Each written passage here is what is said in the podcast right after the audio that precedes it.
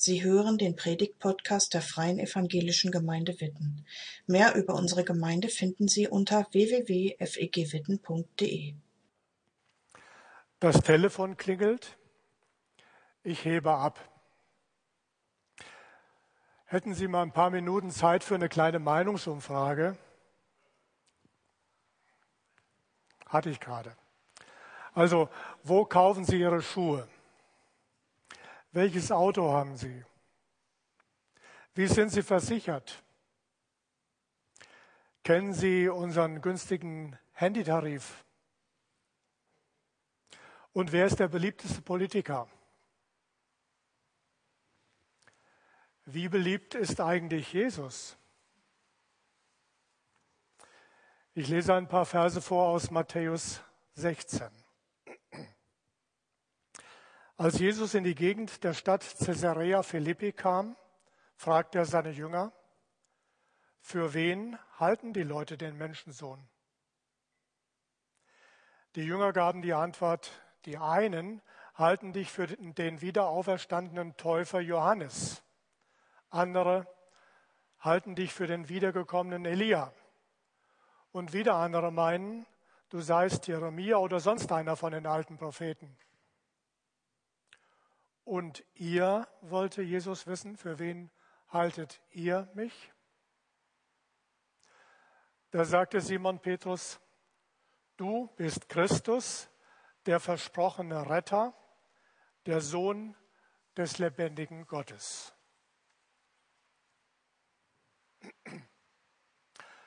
Warum fragt Jesus, was sagen die Leute?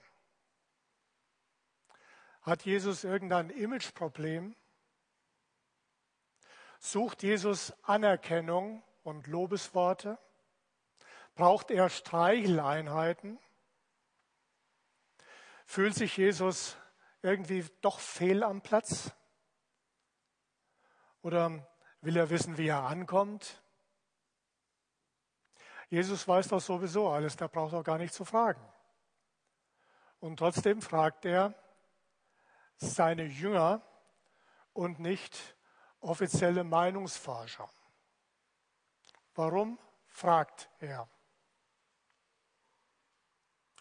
Die Jünger jedenfalls wissen ganz genau, was Jesus wissen will und was die Leute so sagen.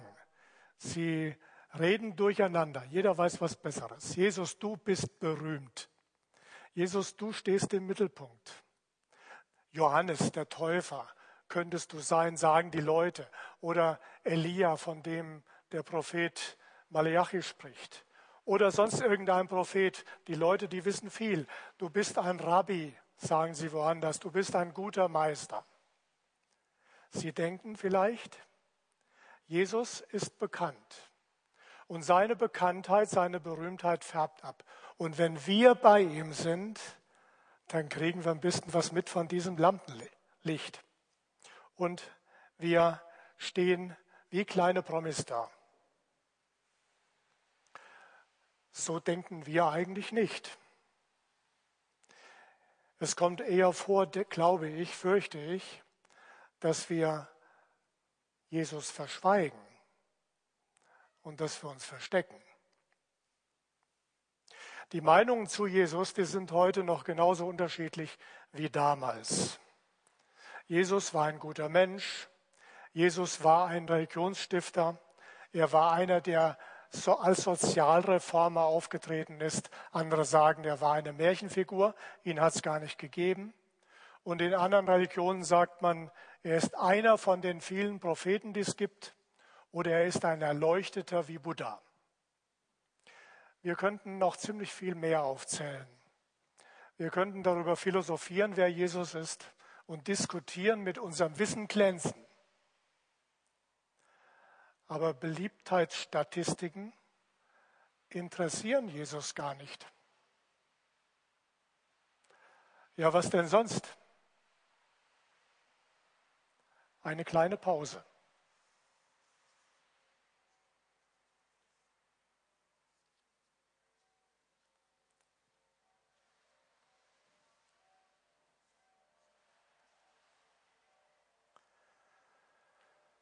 Jesus fragt, aber er will keine Lobhudelei.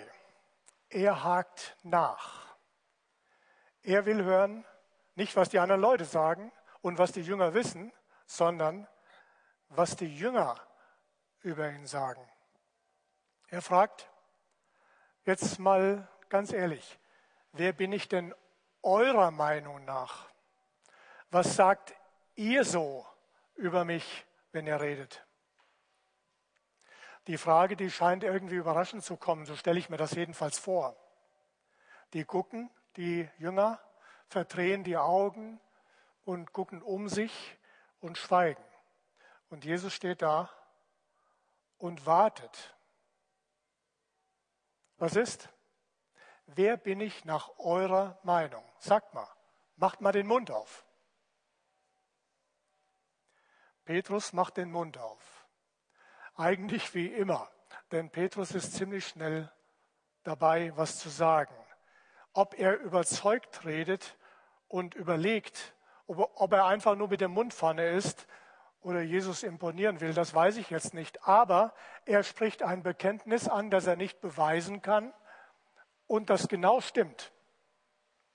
Du bist Gottes Sohn, sagt er. Du bist der Messias. Auf Griechisch, du bist Christus, der schon vor Jahrhunderten angekündigt worden ist. Du bist der Retter und du bist der Erlöser und der Richter, den Gott auf die Welt geschickt hat. Du bist es, Jesus, der Herr. Du bist der Erlöser. Er hätte auch zitieren können, was Jesus mal gesagt hat. An dir, Jesus, kommt keiner vorbei, der zu Gott will. Keiner kommt zu Gott, wenn nicht durch dich. Heute fragt Jesus uns, was sagt ihr von mir? Ihr in Witten, ihr hier im Gottesdienst, ihr im Livestream. Was sagt ihr? Redet ihr miteinander über Jesus? Ist er bzw. ist sein Wort in euren Hauskreisen im Mittelpunkt? Also konkret, was sagt ihr? Jetzt zitiert bitte nicht die Homepage der Gemeinde, wo das drinsteht mit, was wir glauben. Zitiert auch nicht nochmal das auswendig gelernte Glaubensbekenntnis. Sagt nicht nur das, was man so über Jesus sagen muss. Nicht das, was man in Büchern liest und was die Lehrer so erzählen. Jesus will keine Allgemeinplätze haben. Jesus will keine frommen Sätze. Er fragt persönlich, was sagst du?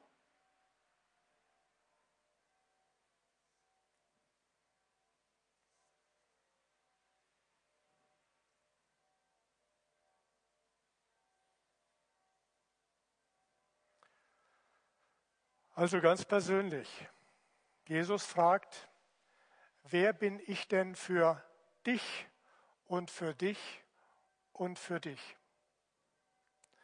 Er möchte eine persönliche Antwort hören.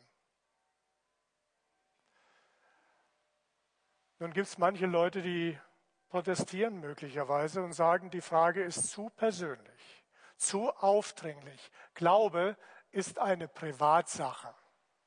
Und was ich denke und wie ich bete und was ich mache und was meine Weltanschauung ist, das geht keinen was an. Andere sagen vielleicht, ich bin ein Atheist, ich glaube an gar nichts oder ich glaube an alles. Mir ist egal, wie dieser Gott heißt. Egal? Egal sind wir, Jesus nicht. Jesus wartet auf unsere Antwort. Sag mir, wer bin ich für dich? Jesus fragt nur. Er drängt nicht. Aber er lässt auch nicht locker. Er geht Menschen immer wieder nach. Weltweit. Das ist auch die Hoffnung von vielen Eltern, deren Kinder andere Wege gehen und die darauf hoffen, dass Jesus ihnen nachgeht, weil sie keine Worte mehr finden und ihre Kinder nicht mehr erreichen. Oder die Hoffnung für, Eltern, für Kinder, für ihre Eltern und Verwandten. Jesus gibt sich nicht zufrieden mit einer Abfuhr. Er fragt weiter. Du und du und du. Wer bin ich für dich? Wie nah bist du mir? Wie ist deine Beziehung zu mir? Darf ich dich beeinflussen oder nicht? Jesus will mit dieser Frage keinem auf den Wecker gehen. Mit seiner Frage will er einladen zu vertrauen. Ich gebe dir, was dir sonst kein anderer geben kann.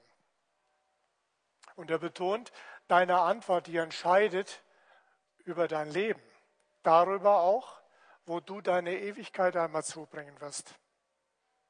Und wenn du hier und heute leben willst, dann brauchst du mich genauso als Ansprechpartner im Alltag. Jesus sorgt für uns. Jesus führt uns. Jesus tröstet. Jesus hört auf Gebete. Jesus weiß, wenn wir krank sind und schwach. Und ganz wichtig, Jesus setzt uns auch Grenzen. Er gibt Maßstäbe und Regeln, damit unser Leben gelingt. Weil er es ist, auf den es ankommt, erwartet er, dass wir ihm und seinem Wort gehorchen. Wer ihn hier ausklammert, ist mit vielem allein. Orientierungslos, ratlos, kraftlos, gottlos.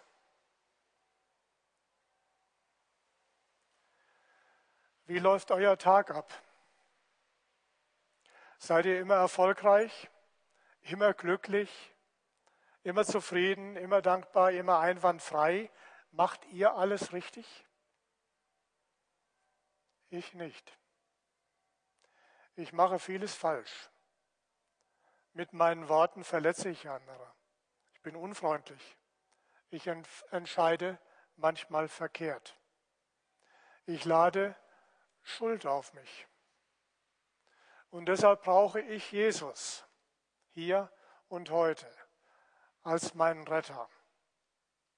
Er nimmt die Verantwortung für meine Schuld auf sich und bietet mir Vergebung an, jeden Tag, geduldig. Und deshalb fragt er, liebst du mich? Vertraust du mir dein Leben an? Willst du mir folgen? Formuliere einmal deine Antwort im Stillen. Sag Jesus, warum du ihn brauchst. Jetzt.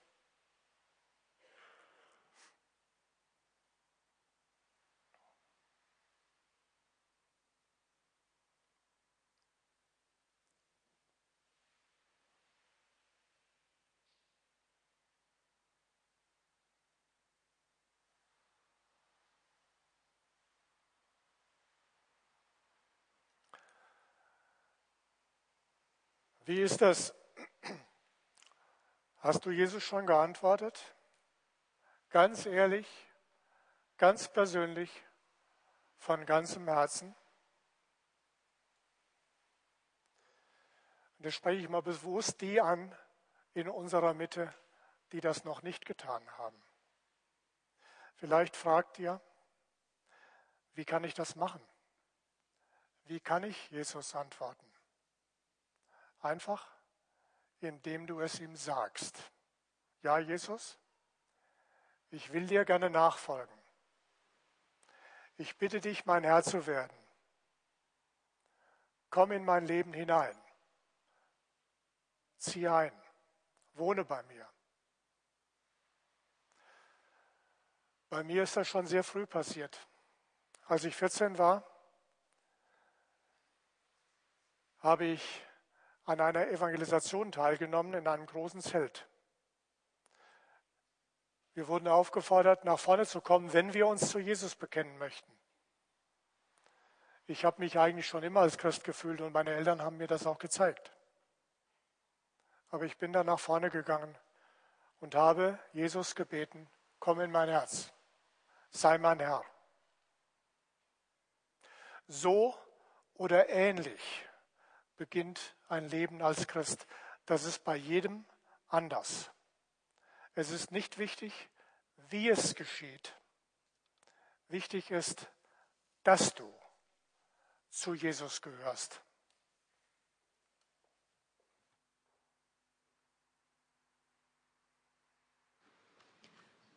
Mit 17 Jahren verliebte ich mich unsterblich in einen Jungen. Und als dieser Junge mich einlud, auf eine christliche Freizeit nach Schweden mitzufahren, war ich natürlich voll begeistert und bin mitgefahren. Dieser junge Mann fand auf der Freizeit die Frau seines Lebens. Das war leider nicht ich. Ihr könnt euch denken, dass ich eigentlich nur noch Lust hatte, nach Hause zu fahren, aber von Schweden ist es gar nicht so einfach, mal eben wegzukommen. Also bin ich auf dieser frommen Freizeit geblieben. Ich kannte bis dahin Gott eigentlich nur als einen strafenden Gott, einen Gott, der Leistung fordert, einen Gott, der Verbote gibt. Und eigentlich habe ich immer gedacht, so wie ich bin, schaffe ich das gar nicht, zu Gott zu kommen. Auf dieser Freizeit lernte ich einen ganz anderen Gott kennen. Ich lernte junge Leute kennen, die eine Freiheit besaßen, wie ich sie bis dahin nicht kannte, die fröhlich waren, die in der Bibel lasen, die gemeinsam gesungen haben und die ja mir so einen ganz anderen Gott vor Augen führten, wie ich bis dahin ihn kennengelernt habe. Und sie erzählten mir von Jesus, dass Gott, dass Gottes Liebe so groß war, dass er seinen Sohn für mich gegeben hat und dass ich zu Jesus kommen könnte, wie ich bin. Ich mit meinen ganzen Fehlern und Macken. Ich war Gott wertvoll. Gott liebte mich. Er liebte mich so sehr, dass er seinen Sohn gegeben hat. Das war für mich neu. Ein junger Mann schenkte mir eine Bibel, die ich dann mit nach Hause nahm. Ich fing dann zu Hause an, in der Bibel zu lesen. Ich wollte einfach mehr über Jesus erfahren. Parallel dazu besuchte ich die Schwester meiner Freundin, die an einer schweren MS erkrankt war. Sie war schon ans Bett gefesselt und sie konnte auch nicht mehr lesen, aber sie war Christ. Und immer wenn ich da war, bat mich Christa, ihr etwas aus der Bibel vorzulesen. Und in der Bibel hatte sie lauter kleine Zettelchen. Und als ich sie mal fragte, was das für Zettelchen seien, da hat sie gesagt, immer wenn ich entmutigt bin, immer wenn ich traurig werde, dann lese ich mir diese Zettel durch. Und das sind Bibelstellen, die Gott mir geschenkt hat, mir immer wieder Mut gemacht hat, mir immer wieder Kraft gegeben hat. Und ich weiß, dass ich eine lebendige Hoffnung habe, dass wenn mein Leben hier auf der Erde einmal zu Ende ist, werde ich bei Jesus sein. Er wird alle Tränen abwischen und es wird gut werden. Das hat mich sehr berührt damals. Und ich erinnere mich noch daran, als Christa starb, da rief mich ihre Mutter an und bat mich, dabei zu sein. Ich hatte bis dahin noch nie einen Menschen sterben sehen und ich stellte mir das auch sehr schrecklich vor. Aber als Christa starb, hatte sie einen sehr friedvollen Ausdruck auf ihrem Gesicht und ich hatte so das Gefühl, sie ist irgendwo angekommen. Sie ist angekommen bei dem, von dem sie mir erzählt hat und von dem sie mir vorgelebt hat. Dann gab mir die Mutter einen kleinen Zettel und sagte, den soll ich dir von Christa geben. Und ich nahm diesen Zettel an mich. Ich war traurig, ich verabschiedete mich und ging nach Hause. In der Nacht konnte ich nicht schlafen. Und dann fiel mir dieser Zettel ein und ich dachte, ich muss jetzt einfach mal diesen Zettel lesen. Vielleicht hat sie mir noch persönlich was geschrieben, sich verabschiedet von mir. Ja, das hat sie getan. Auf diesem Zettel stand ein Vers aus der Bibel, aus Jesaja, Fürchte dich nicht, denn ich habe dich erlöst. Und dahinter hatte sie geschrieben, Angelika, ich habe dich erlöst, ich habe dich bei deinem Namen gerufen, du bist mein. Und in dieser Nacht fiel es mir wie Schuppen von den Augen und ich fühlte auf einmal das Evangelium, was so in meinem Kopf war, in meinem Herzen. Und ich wusste, dass Jesus mich ganz persönlich meint, dass Jesus für mich gestorben ist, dass Jesus mir die Schuld vergeben hat. Und ich fühlte mich zum ersten Mal in meinem Leben frei, frei von Schuld, frei von allen Lasten, die mich bis dahin manchmal sehr gedrückt haben. Ich fühlte mich wertvoll, ich fühlte mich geliebt, ohne Leistung. Ich fühlte mich angenommen und ich fühlte mich angekommen. Welch eine Gnade, welch ein Geschenk, dass Jesus so in mein Leben hineingekommen ist. Das ist jetzt schon ziemlich lange her und ich habe zwischendurch auch heftige Lebenskrisen erlebt. Aber ich erlebte auch, Jesus ist mittendrin und Jesus lässt mich nicht alleine. Welch eine Gnade, welch ein Geschenk. Wer ist dieser Jesus für dich? Kennst du ihn? Vertraust du ihm? Fühlst du dich wirklich angenommen, befreit von deiner Schuld? Fühlst du dich geliebt?